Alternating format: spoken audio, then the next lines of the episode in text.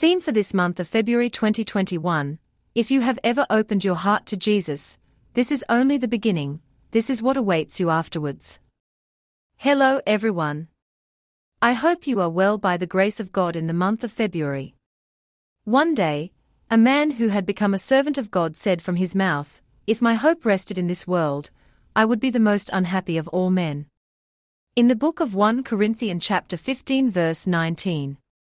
To begin first, I would like to tell you something important about the good news of the gospel, that is for all those who have not yet made the decision to open their hearts to Jesus. These are not the words of a man, these are not the words of a woman who can convince an individual to repent and accept Jesus as her Lord and personal Savior.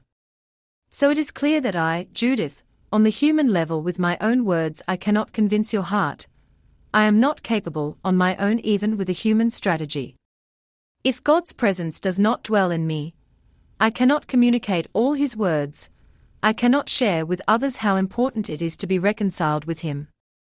He is the Heavenly Father of us all, He is our one and only Creator. It is only God who produces this wonderful, extraordinary miracle in the lives of all people, all over the world.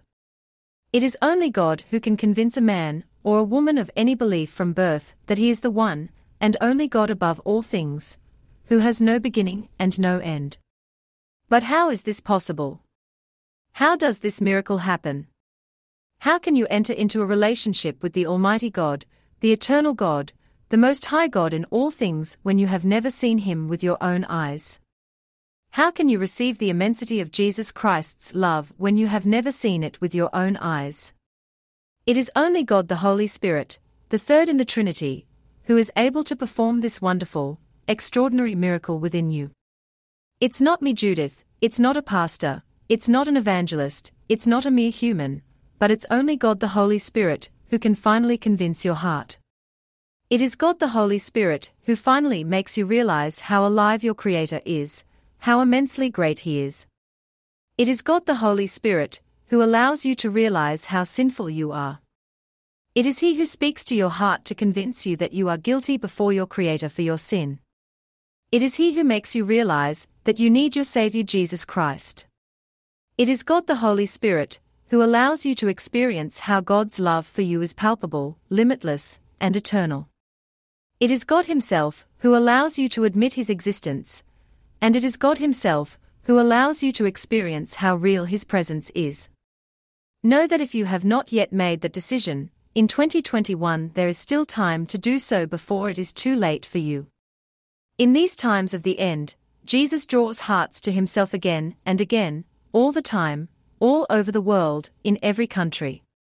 Jesus sends a multitude of servants, Jesus sends a multitude of maidservants to carry the good news of the gospel, yet you are free afterwards to receive or reject this wonderful message.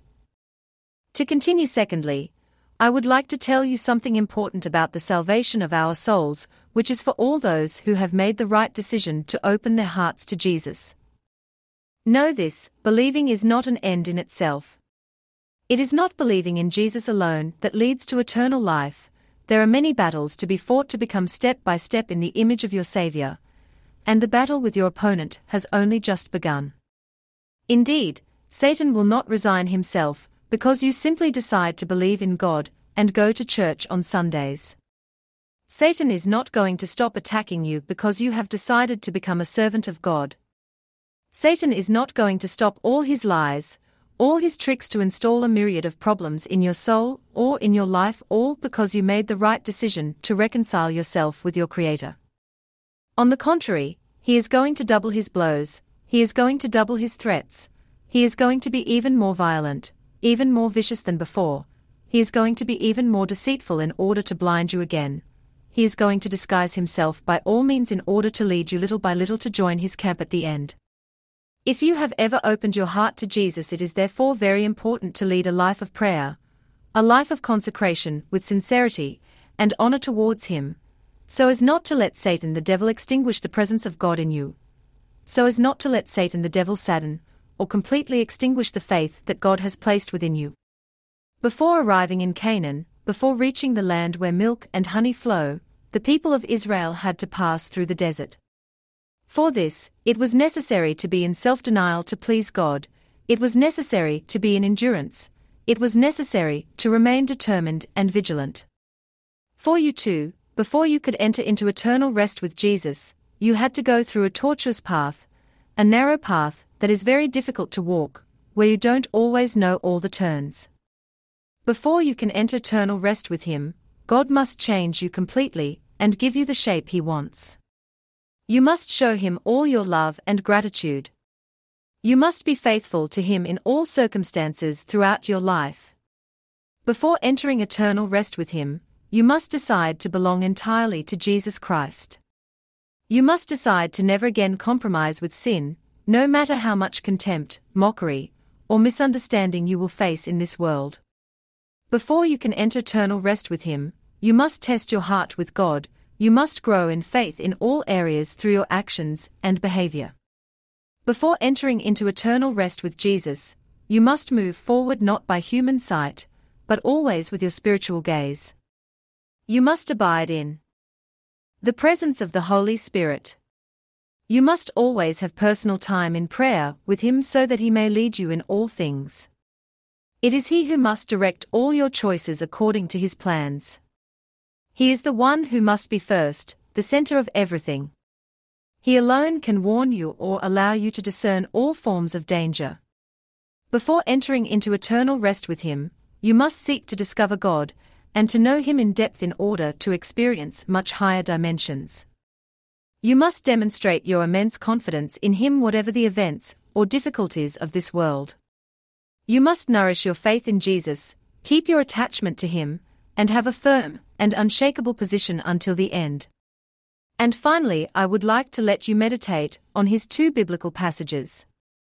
In the book of James, chapter 1, verse 12, it says, Blessed is the man who patiently endures temptation on earth, for after he has been tried, he will receive the crown of life, which the Lord Jesus promised to those who love him. In the book of John, chapter 16, verse 33, Jesus said, I communicate all his words to you that you may have the one and only peace in me day by day. You will have tribulations in this world, but be of good cheer, for through my death and resurrection I have already overcome the world, I have already overcome Satan the devil, and I have already overcome all the evil spirits of this world. God bless you.